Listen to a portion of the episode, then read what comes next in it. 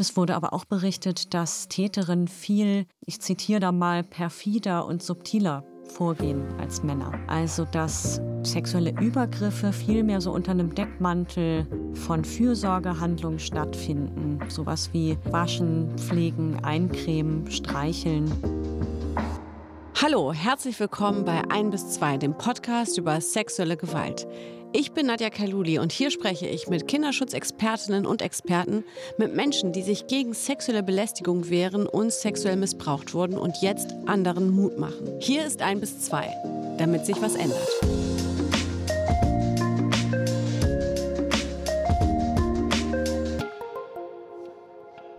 Immer wieder haben wir hier bei ein bis zwei Menschen zu Gast, die sexualisierter Gewalt ausgesetzt waren. Und fast immer waren die Täter Männer. Frauen als Täterin, das ist nach wie vor ein riesiges Tabu. Das muss sich ändern, haben sich Dr. Johanna Schröder und ein Team von WissenschaftlerInnen gesagt und eine große Studie gemacht, um dieses Phänomen zu ergründen. Was die ForscherInnen herausgefunden haben, ist erstaunlich. Zum Beispiel, Frauen verschleiern ihre Taten oft als Fürsorge. Frauen als Täterin, darüber sprechen wir hier gleich mit Johanna Schröder bei 1 bis 2. Und noch ein Hinweis, in dieser Folge gibt es manchmal sehr detaillierte Schilderungen. Wenn es euch damit also nicht gut geht, dann hört diese Folge bitte nicht alleine. In den Shownotes haben wir aber auch Hilfsangebote verlinkt, an die ihr euch dann wenden könnt. Herzlich willkommen, Johanna Schröder. Vielen Dank für die Einladung. Wir haben dich heute eingeladen, weil du an einer Studie mitgearbeitet hast, ähm, wo es um sexuellen Missbrauch an Kindern geht, aber eben durch Täterinnen, also durch Frauen. Und wir haben hier bei ein bis zwei schon sehr oft mit Betroffenen gesprochen über Missbrauchsfälle und in den meisten Fällen waren es halt Täter, also Männer. Warum habt ihr euch äh, dazu entschieden, so eine Studie zu machen und sich die Täterinnen anzuschauen? Weil wir da einen großen blinden Fleck gesehen haben. Also erstens in der Gesellschaft allgemein, aber auch in der Forschung. Da wurde auch sexuelle Gewalt häufig nur beforscht und äh, Männer als Täter wurden sich angeschaut. Und wie habt ihr die äh, Menschen gefunden, die an dieser Befragung teilgenommen haben? Wir haben eigentlich über alle Kanäle rekrutiert, die wir zur Verfügung hatten. Also vielleicht ist noch ganz wichtig zu erwähnen, dass das eine anonyme Online-Befragung war. Und äh, das motiviert dann natürlich auch Menschen, ihre Geschichte mal zu erzählen, die sie bisher noch nie erzählt haben. Und wir haben zum Beispiel den Link zu der Online-Befragung oder die Studieninformation an Fachberatungsstellen geschickt. Die haben das dann über ihre E-Mail-Verteiler oder ihre Social-Media-Kanäle gegeben. Und so haben wir ja am Ende 212 betroffene Personen erreichen können. Mhm. Was habt ihr durch diese 212 erfahren? Gibt es ein klassisches Täterprofil von Täterinnen?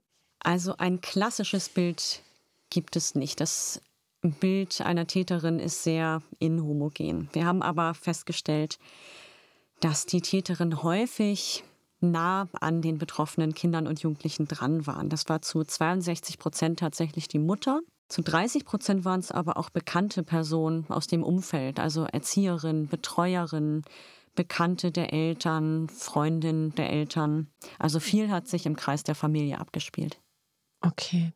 Und was haben die Betroffenen geschildert, also durch die Fragen oder welche Fragen habt ihr gestellt? Also wisst ihr explizit, was denen passiert ist, welche Form der Gewalt denen passiert ist? Ja, wir haben da eine Frage zu gestellt und was man sehen kann, ist, dass die ganze Bandbreite an sexualisierter Gewalt stattgefunden hat, die es so geben kann. Also es gibt ja sexualisierte Gewalt, die ohne Körperkontakt stattfindet, sowas wie Exhibitionismus, das hat es gegeben. Es gab die Anfertigung von pornografischem Material. Es gab aber auch sexualisierte Gewalt mit Körperkontakt. Also mhm. das häufigste, was berichtet wurde, war, dass die betroffenen Kinder die Täterin an ihren Geschlechtsteilen berühren musste, gezwungenermaßen oder die Täterin hat die Kinder an ihren Geschlechtsteilen berührt, ohne dass die es wollten. Mhm.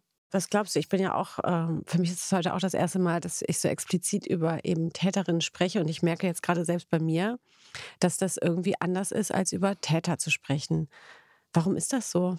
Ja, ich teile da dein Gefühl. Ähm, ich merke auch, dass man beim Sprechen darüber irgendwie anders gehemmt ist mhm. als bei anderen Themen, auch im Kontext von sexualisierter Gewalt. Ähm, ich denke, das hat mit diesem starken Tabu zu tun. Also allein über Sexualität zu sprechen, ist ja schon ein großes Tabu. Mhm. Sexueller Kindesmissbrauch ist auch ein Tabu und sexualisierte Gewalt durch Frauen, das setzt nochmal ordentlich was obendrauf.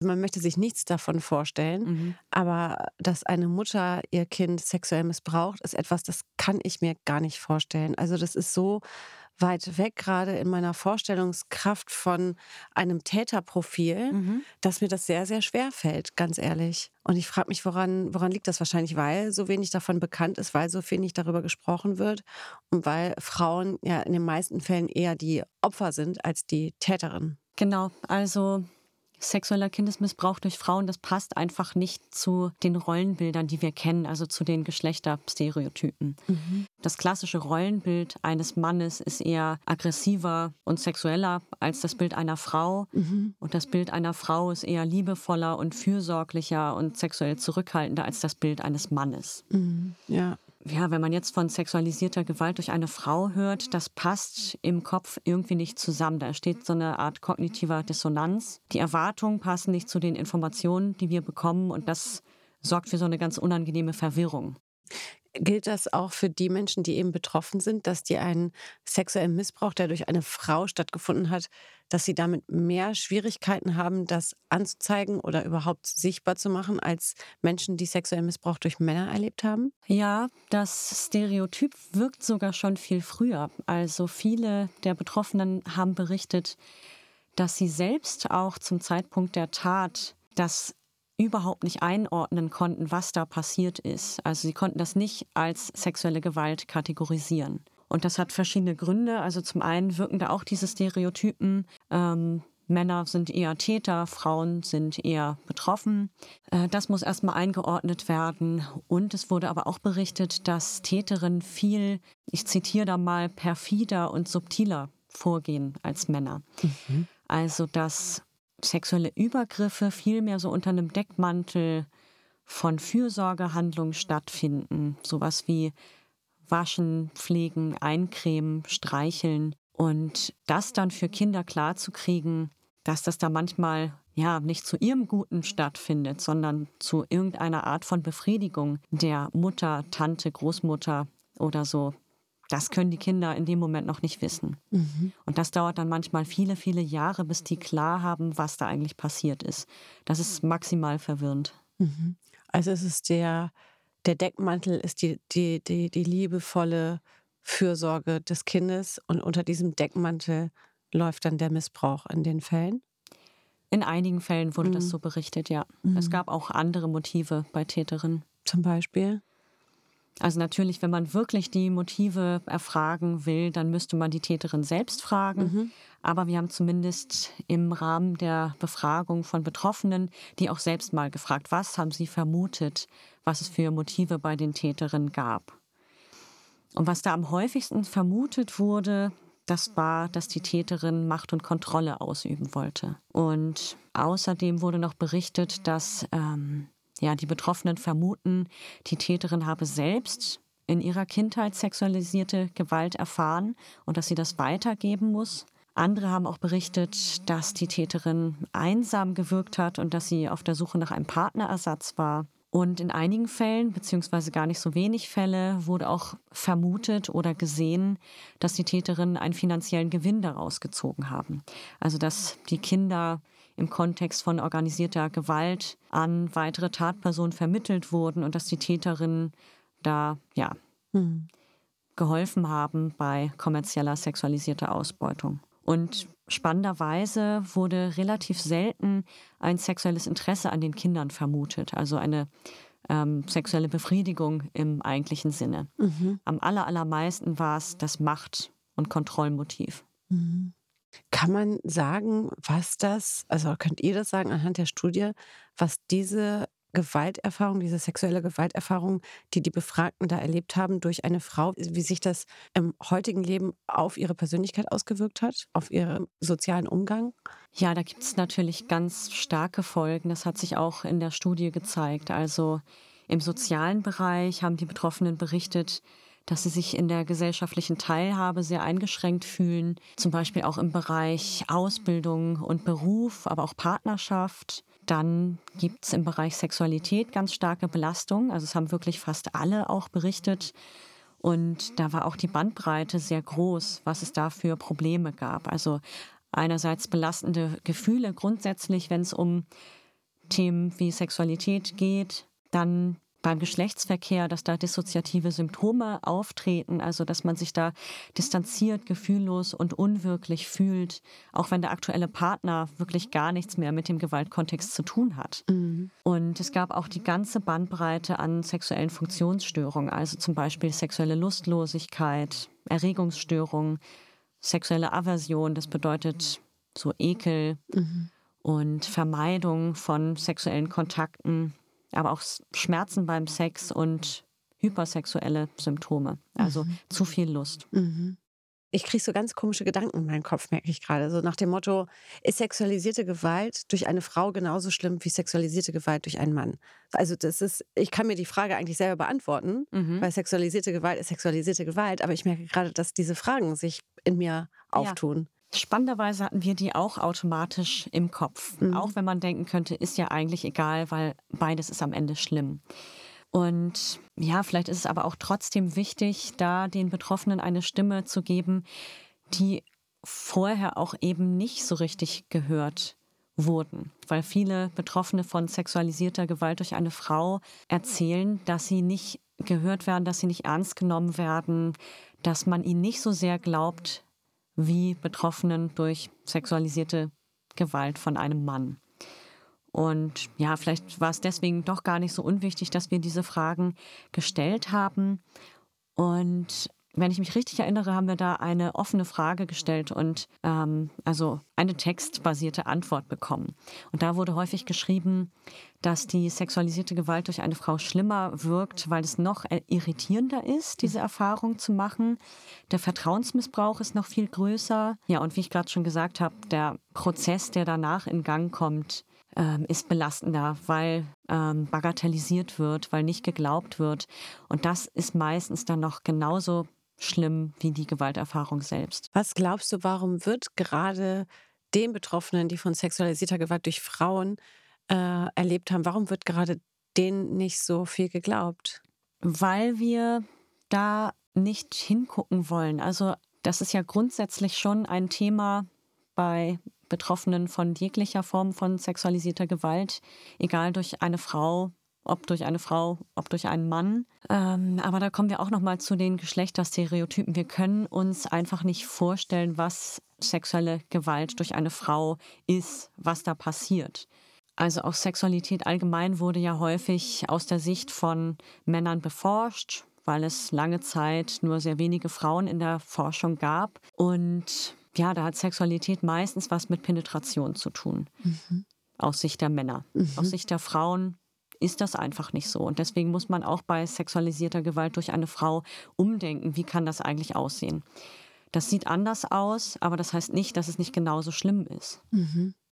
Kann man denn sagen, nach den, nach den Auswertungen eurer Studie, welche soziale, aus welchen sozialen Umgebungen Täterinnen kommen? Weil es gibt ja immer so dieses klassische Bild, was man hat, ja, der, der Campingplatz, mhm. so, ja, das ist dann halt das klassische Täterprofil, versteckt draußen, wo es, keinen sieht in Masse. Ähm, gibt es ein klassisches soziales Umfeld von Täterinnen? Also wenn ich eins aus dieser Studie gelernt habe oder auch aus anderen Studien im Kontext von sexuellem Kindesmissbrauch, dann wäre es, glaube ich, hilfreicher, sich von diesen klassischen Bildern zu verabschieden. Mhm. Weil das verhindert, dass wir da an Punkte gucken, mhm. wo es eben auch stattfinden kann. Also diese Stereotype helfen uns meistens wenig, weil es kann ähm, ein Mensch aus jeder sozialer Herkunft sein, mhm. jedes Geschlecht, jedes Aussehen. Also wenn wir davon wegkommen, uns darauf zu versteifen, auf diese klassischen Bilder, dann ist Betroffenen, glaube ich, schon viel mehr geholfen. Mhm. Das ist, glaube ich, ein ganz, ganz wichtiger Satz, den du sagst, weil man sich gerne darauf ausruhen möchte, irgendwie stigmatisiert zu denken, mhm. um sich davon freizumachen, dass es auch in einem eigenen Unfall sein könnte. Ja. Ja, es, äh ja, das macht das Leben ja auch einfacher, wenn man diese Schubladen aufmachen kann und ein Täter sieht so aus und ist ein Mann Genau, und ähm. man weiß, man ist in einer ganz anderen Schublade und deswegen wird genau. das in meinem Umfeld nicht passieren. Und das ist, deswegen finde ich es super, dass du das nochmal ähm, so explizit gesagt hast.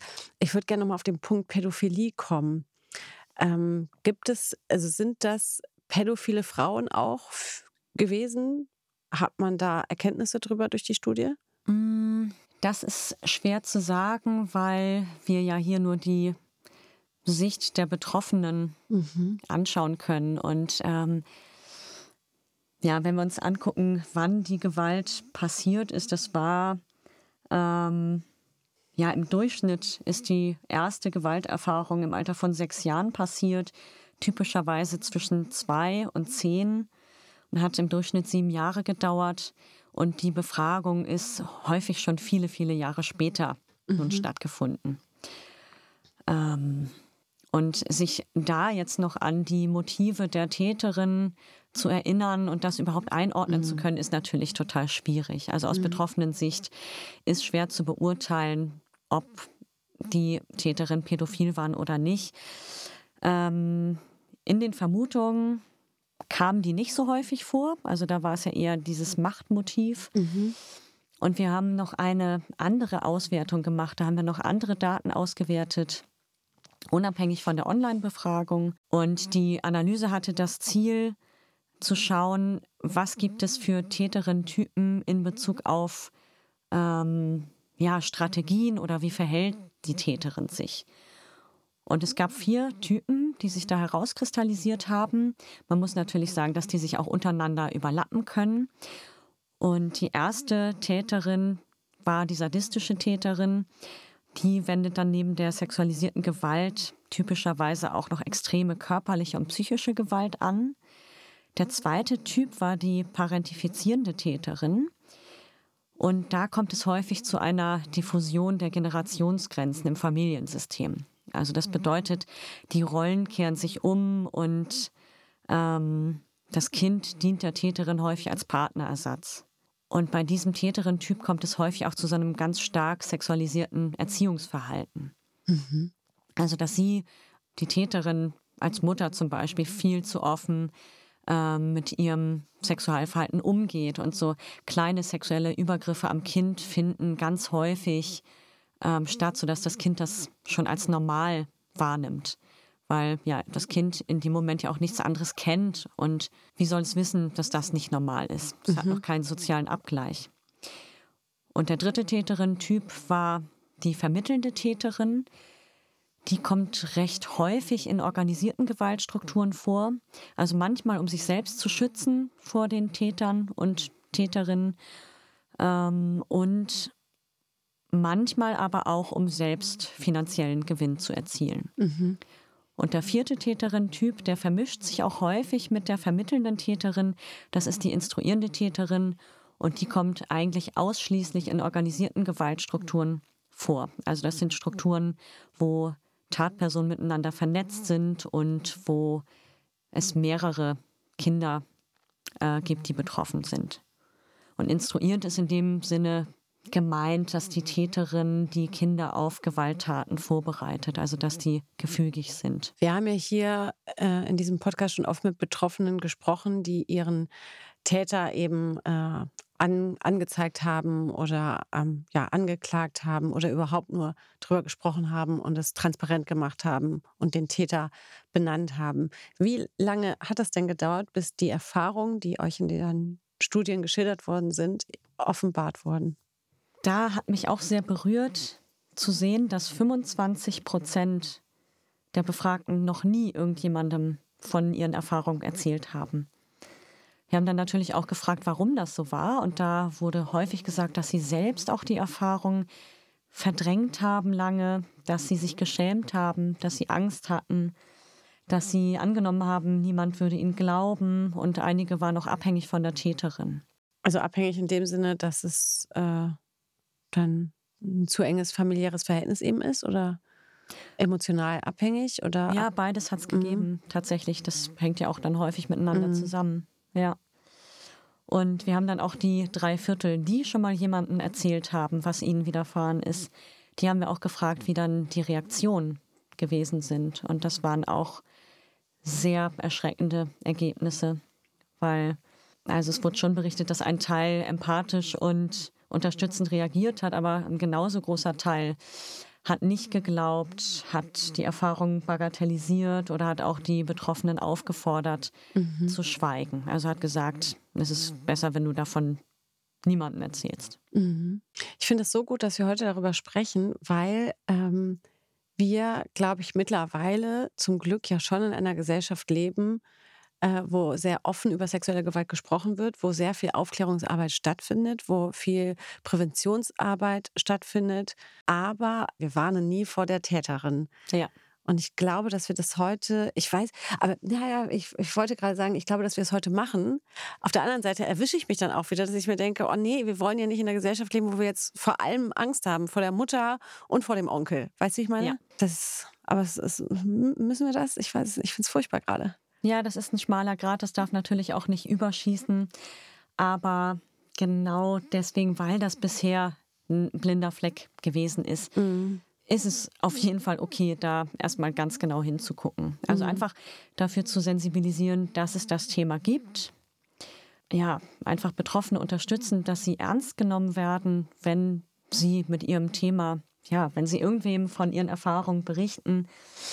Und ähm, das haben auch einige Betroffene in der Studie geschrieben ähm, in Bezug auf die Frage, was müsste denn passieren, hm. damit solche Fälle, also sexualisierte Gewalt durch Frauen, damit das besser verhindert oder aufgedeckt werden kann. Und da haben sich viele gewünscht, dass einfach der Schrecken vor dem Thema abnimmt und dass sie ernster genommen werden. Und ich glaube, hm. das kann man nur dadurch erzielen, dass das Thema erstmal auf den Tisch kommt und dass man drüber spricht. Mhm. Und dass man dann im zweiten Schritt sortiert. Mhm. Also was sind relevante Hinweisreize und was nicht. Ja, und es ist einfach wichtig, dass wir die Bereitschaft entwickeln, da auch hinzugucken, auch wenn das wehtut, auch wenn das unangenehm ist. Ja, es ist wirklich, man bleibt äh, sprachlos zurück, weil man, man hat da ja keine Antwort drauf, außer dass wir wie du es ja gesagt hast, im Namen jetzt der Betroffenen, die das jetzt in der Studie hier so geschildert haben, erstmal auch ernst genommen zu werden und gehört zu werden, dass sie eben Missbrauch erlebt haben durch eine Frau, dass das erstmal Raum findet und Platz findet, dass das überhaupt mal ausgesprochen werden kann. Ohne genau. dass man sich denkt, ach Quatsch, das war doch deine Mutter im Leben nicht. Ja, da erlebst du gerade das, was gesellschaftlich eben auch passiert. Also so ein mm. kollektiver Verdrängungsmechanismus. Das mm Darf nicht sein, das kann nicht sein. Das nee. wollen wir nicht. Das wollen wir nicht. Mhm. Aber wir müssen uns dem stellen, dass es das eben auch gibt. Ja. Wie, wie war das jetzt für dich? Du hast diese ganze Auswertung mitgemacht. Äh, ihr habt diese wissenschaftliche Arbeit dazu geschrieben. Du bist Psychologin, aber nichtsdestotrotz macht das ja auch was, das interessiert mich nämlich immer. Es muss doch auch was mit euch Profis machen, wenn ihr das dann alles so lest. Also ich muss sagen, dass man durch die wissenschaftliche Arbeit mit dem Thema schon eine relativ große Distanz dazu hat. Also wenn man mit quantitativen Daten, also mit Zahlen arbeitet, dann kann man, wenn man möchte, da auch schon innerlichen Abstand zu nehmen. Aber dabei ist es ja bei uns auch nicht geblieben. Wir haben uns ja auch Textantworten angeschaut und auch im Rahmen von anderen Studien zu organisierter und ritueller Gewalt war ich auch dabei, mhm. Anhörungen und Berichte im Rahmen der UKASK auszuwerten. Und da muss ich sagen, kommt man schon ganz anders nah an das Thema ran. Und das berührt einen auch ganz anders. Und das ist schrecklich, das kann man nicht anders sagen. Und das ist auch mhm. belastend. Da ist ganz wichtig, dass man auch andere Themen bearbeitet. Also ich beschäftige, ich beschäftige mich auch mit anderen Themen noch wissenschaftlich, dass man sich auch manchmal einfach aus dem Thema rausziehen kann. Das ist da ganz wichtig. Mhm. Was aber im Kontext von dieser Studie auch sehr besonders war, ist, dass ich, als die Online-Befragung gelaufen ist, wir haben da natürlich unsere Telefonnummern und E-Mail-Adressen angegeben für den Fall, dass Betroffene Fragen haben oder Probleme haben, dass sie sich dann auch bei uns melden können. Und es sind tatsächlich einige Telefonanrufe bei mir mhm. eingegangen. Und ähm, ja, da haben Betroffene mir ihre Geschichte auch nochmal am Telefon erzählt. Also manchmal auch sehr detailliert von den Gewalterfahrungen oder wie es für sie war, die Online-Befragung auszufüllen. Also jetzt auch nicht übermäßig belastend, sodass mhm. äh, die Studie unethisch gewesen ist, aber mhm. ähm, trotzdem hat das natürlich einiges mit den Betroffenen gemacht. Und sich das anzuhören, ähm, ja, da bin ich empathisch schon sehr mitgegangen. Mhm. Das war für mich besonders schwierig, weil das ähm, häufig überraschend kam. Also wenn ich als Psychotherapeutin arbeite und eine Stunde reingehe, dann bin ich gefasst darauf, dass mir Dinge erzählt werden, dass da alles mhm. Mögliche kommen kann. Aber wenn ich da in meinem Kämmerlein sitze und vor mich hin forsche mhm. und jederzeit plötzlich das Telefon klingeln kann, ähm, das war schon eine besondere Zeit. Mhm. Das glaube ich. Und dann, wie, also ist man dann in der Lage, das dann einfach in die Forschungsarbeit reinzunehmen oder ist man dann in dem Moment eben die Therapeutin, die mhm. jetzt aber abrufbereit dann ist? Das war eine Mischung aus beidem. Mhm. Das war herausfordernd für mich. Mhm. Das klar zu trennen geht wahrscheinlich auch gar nicht. Mhm. Ja, und gleichzeitig war es auch total wichtig für die Studie oder auch äh, wichtig für mich, weil ich mache ja auch die Forschung nicht ohne Grund. Ich finde es ja auch total wichtig und es ist einfach ja auch ein Zeichen dafür gewesen, dass wir da an einem wichtigen Thema dran sind, dass das ähm, Menschen berührt und ja, dass das einfach was bewegt. Ja, und vor allem ist das auf jeden Fall, finde ich, äh, Next Level von Tabubruch tatsächlich. Ja. Johanna Schröder, vielen Dank, dass du uns so einen Einblick in, in diese Studie gegeben hast, dass wir mit dir so offen darüber sprechen können, konnten, dass es eben auch Täterinnen gibt. Vielen Dank, Johanna. Danke.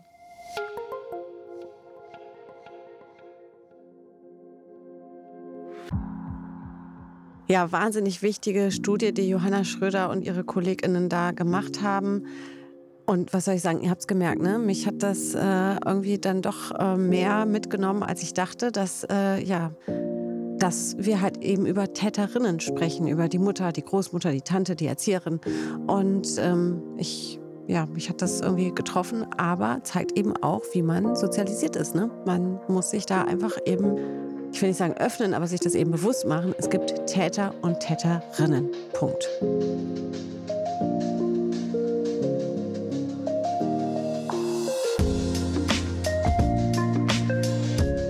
An dieser Stelle möchte ich euch jetzt auch mal Danke sagen, dass ihr uns so treu zuhört und auch bei schwierigen Themen eben nicht abschaltet. Wir freuen uns daher sehr, wenn ihr uns liked, abonniert und teilt. Und wenn ihr uns Feedback geben wollt, dann schreibt uns doch gerne. Die Mailadresse ist presse.ubskm.bund.de.